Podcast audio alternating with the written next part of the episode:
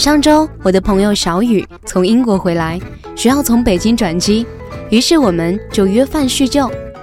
吃饭的时候，发现他正用一个陌生的微博账号分享着自己的回国之旅，于是我就调侃他说：“哎呦，说你怎么不更新微博了？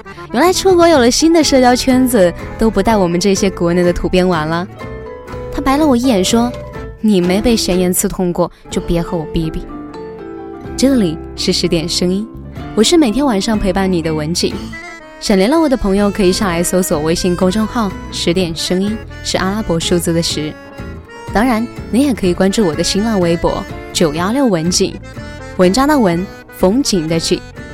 今天要跟大家分享的故事是：有资本矫情，本该是一件幸福的事情。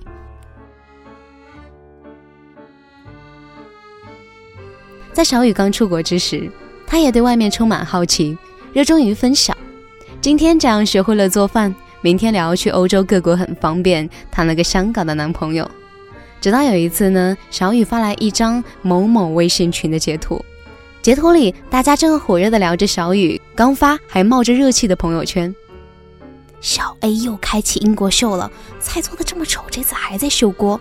就是菜做成这样也好意思秀，简直令人发指，而且必须是中指，哼，看我一脸尴尬。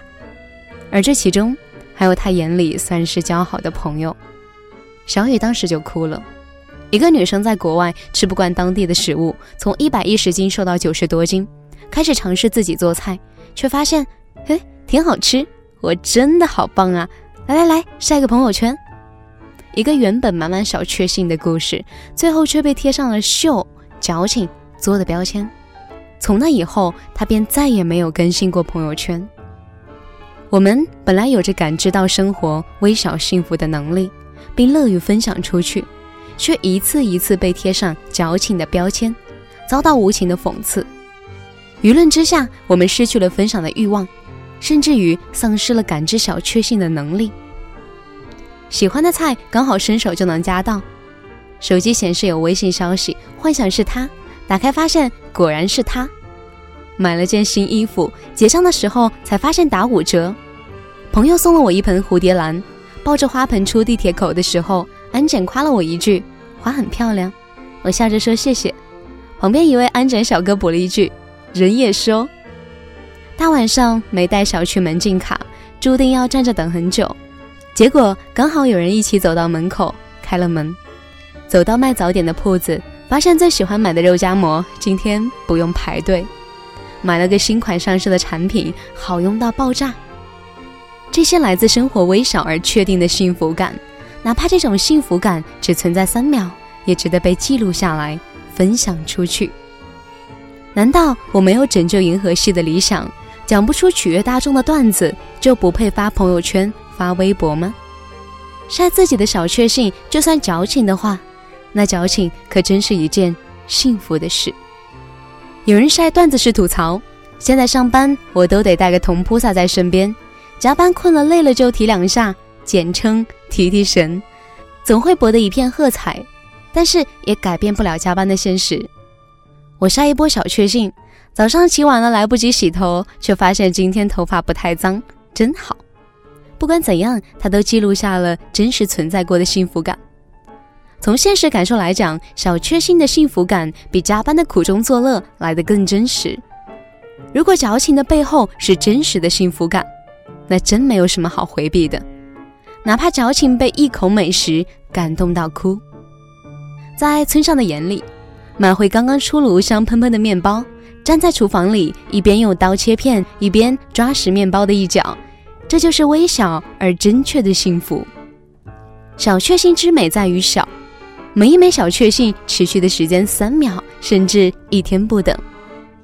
张爱玲也曾经讲过：“我懂得看七月巧云，享受微风中的藤椅，吃盐水花生，欣赏雨夜的霓虹灯，从双层公共汽车上伸出手摘树顶的绿叶，在没有人与人交接的场合，我充满了生命的欢悦。”这些微小而真切幸福的感知，正是他们对生活的热爱。同样，我们也该开发出自己发现小确幸的能力。喝一口新买的白啤，发现比之前喝过的更纯正了。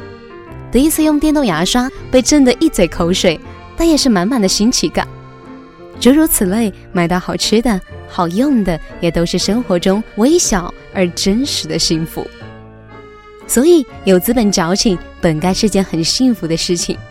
其他的人，他们爱怎么说就随他们去吧。好的，今天的文章在这里就告一段落了。如果你还意犹未尽，可以微信搜索公众号“十点声音”，是阿拉伯数字的十。关注后，打开历史阅读，就可以收听到更多精彩的内容。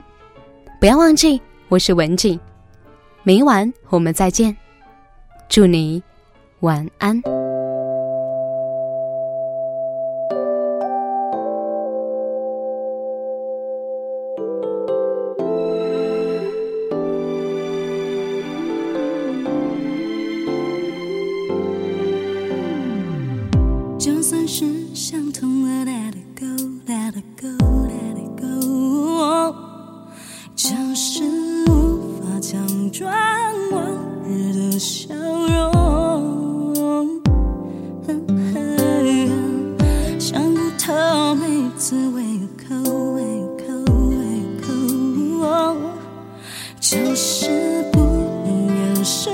想念的冲动，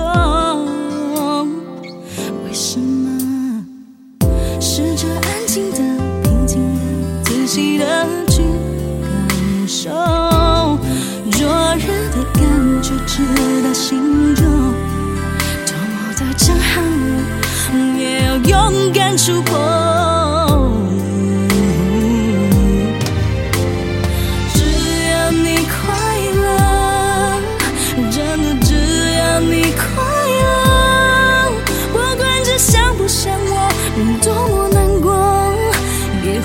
欣然接受你别再说走过我要你快乐。真的只要你快乐随时都为你保留。我的问候我一遍一遍重复我的心痛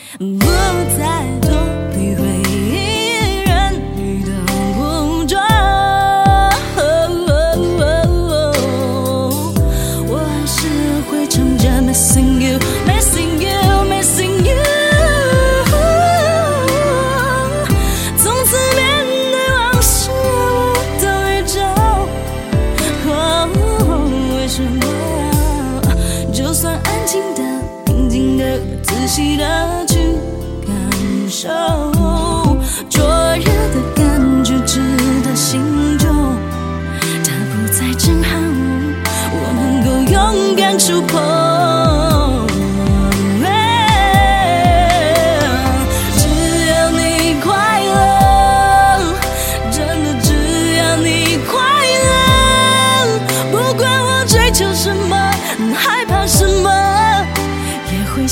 牵手，你已擦身走过。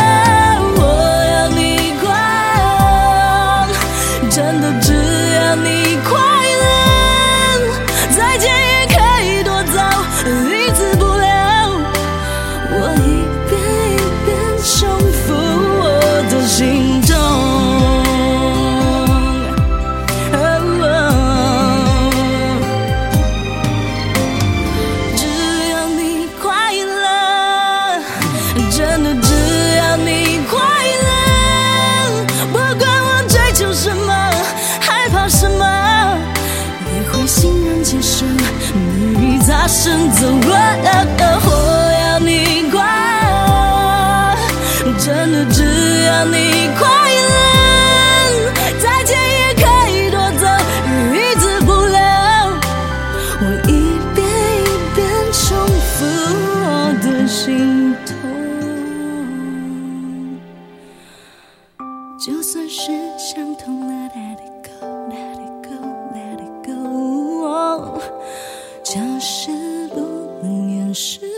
想